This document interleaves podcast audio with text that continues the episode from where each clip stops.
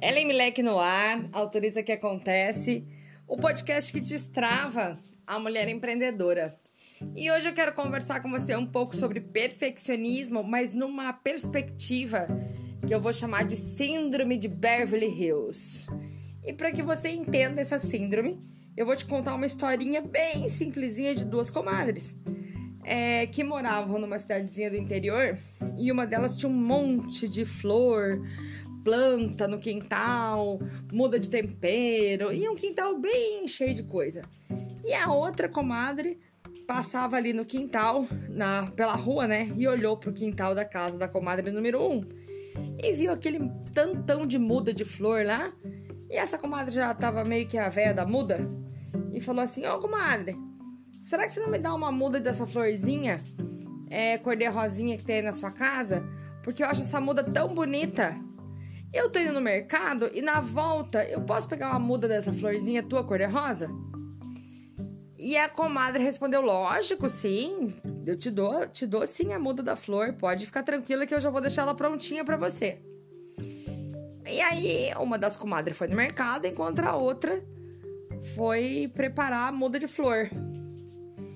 E aí ela pegou, foi até o quintal, escolheu uma muda de flor bem bonita. E ela começou a ficar indecisa se pegava com mais flor, menos flor, com botãozinho, sem botãozinho. E aí depois de ficar um tempinho procurando e tentando pensar que muda de flor ia agradar a comadre, ela escolheu lá uma muda e pegou. E aí ela pegou uma sacolinha de mercado para colocar a muda de flor. Mas aí ela olhou para aquela sacolinha e não achou aquilo caprichoso, achou aquilo meio desleixado e resolveu colocar num vasinho. E aí ela pegou o vasinho e não ia colocar só o vasinho sem terra para entregar a muda de flor, né? Daí ela resolveu pegar então um pouquinho de terra para pôr no vaso. Daí ela achou que aquela terra lá tava meio seca e resolveu pegar uma terra mais adubada que ela tinha num pacote de terra que tava no fundo do quintal. Ela olhou para aquele vaso, achou o vaso muito simples e resolveu colocar um laço no vaso. Ela foi lá, foi lá nas coisas dela e procurou, procurou e fez uma bagunçaiada nas coisas dela pra achar uma fita pra pôr no vaso. Só que ela olhou e só a fita e o vaso não ficou bom. Ela resolveu colocar um papel no vaso para poder pôr a fita. E aí ela tinha que colocar aquilo numa sacola para a outra comadre poder levar. Ela achou que a sacolinha de plástico já não combinava mais com aquela muda de flor, com aquele vaso, com aquele papel, com aquela fita. E ela achou que tinha que pegar uma sacola mais bonita, mais ajeitada. É, uma sacola que combinasse com aquele vaso lindo. Aí teve um determinado momento que essa comadre já, já tava tão pra e pra lá, mas tão pra e pra lá com essa muda, que ela já começou a xingar a comadre. Eita, por que, que tem que me pedir muda de flor essas horas, gente? E aí, quando a comadre passou no portão para pegar a muda de flor, ela já tava com o beiço do tamanho da esquina, entregando aquela muda que virou um ritual mais comprido do mundo, cheio de detalhe, cansativo e com ranço da comadre. A comadre que vinha do mercado pegou a sacolinha, achou tudo muito bonitinho e agradeceu. E foi embora. A dona da muda de flor, que tinha feito daquele ritual cumprido, entrou e comentou com o marido dela. Nossa, essa comadre é mal agradecida, né? Eu fiz um sacrifício enorme para arrumar as coisas para ela e ela me agradeceu com muito brigadinha de sem graça de nada. Moral da história. Olha o tanto do ritual cumprido que a comadre fez para entregar uma muda de flor. E ao fazer esse ritual tão comprido, ela ainda acha que a outra que veio buscar a muda de flor ainda deve muito reconhecimento e agradecimento, porque afinal de contas ela fez um ritualzão tão comprido para entregar a muda de flor. Na verdade, se ela tivesse pego a muda, posto um saquinho de mercado e entregue, dado um abraço e um beijo na comadre, tava tudo certo, tava tudo bem.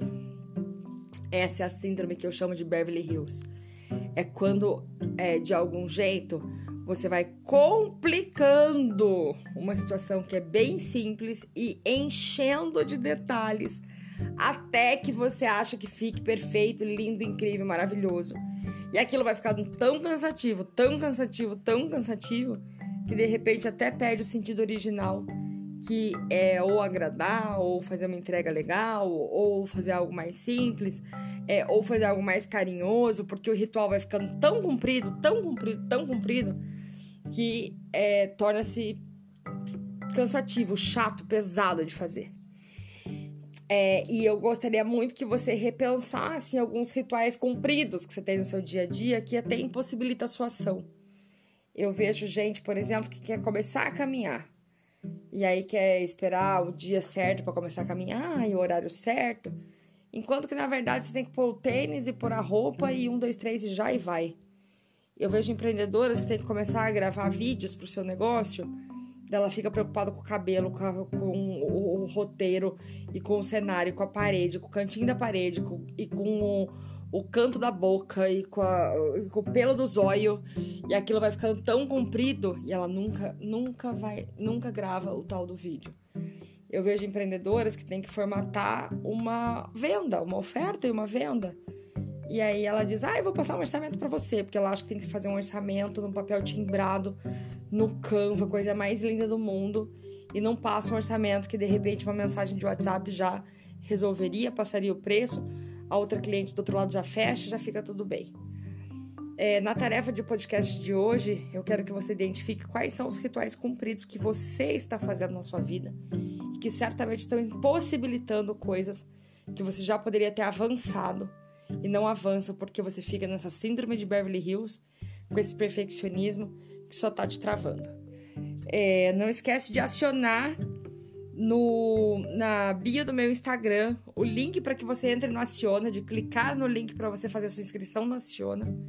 Quando você faz sua inscrição do Aciona, você entra no nosso grupo do WhatsApp e recebe o painel de controle, aonde você pode baixar as tarefas de todos os podcasts dessa temporada.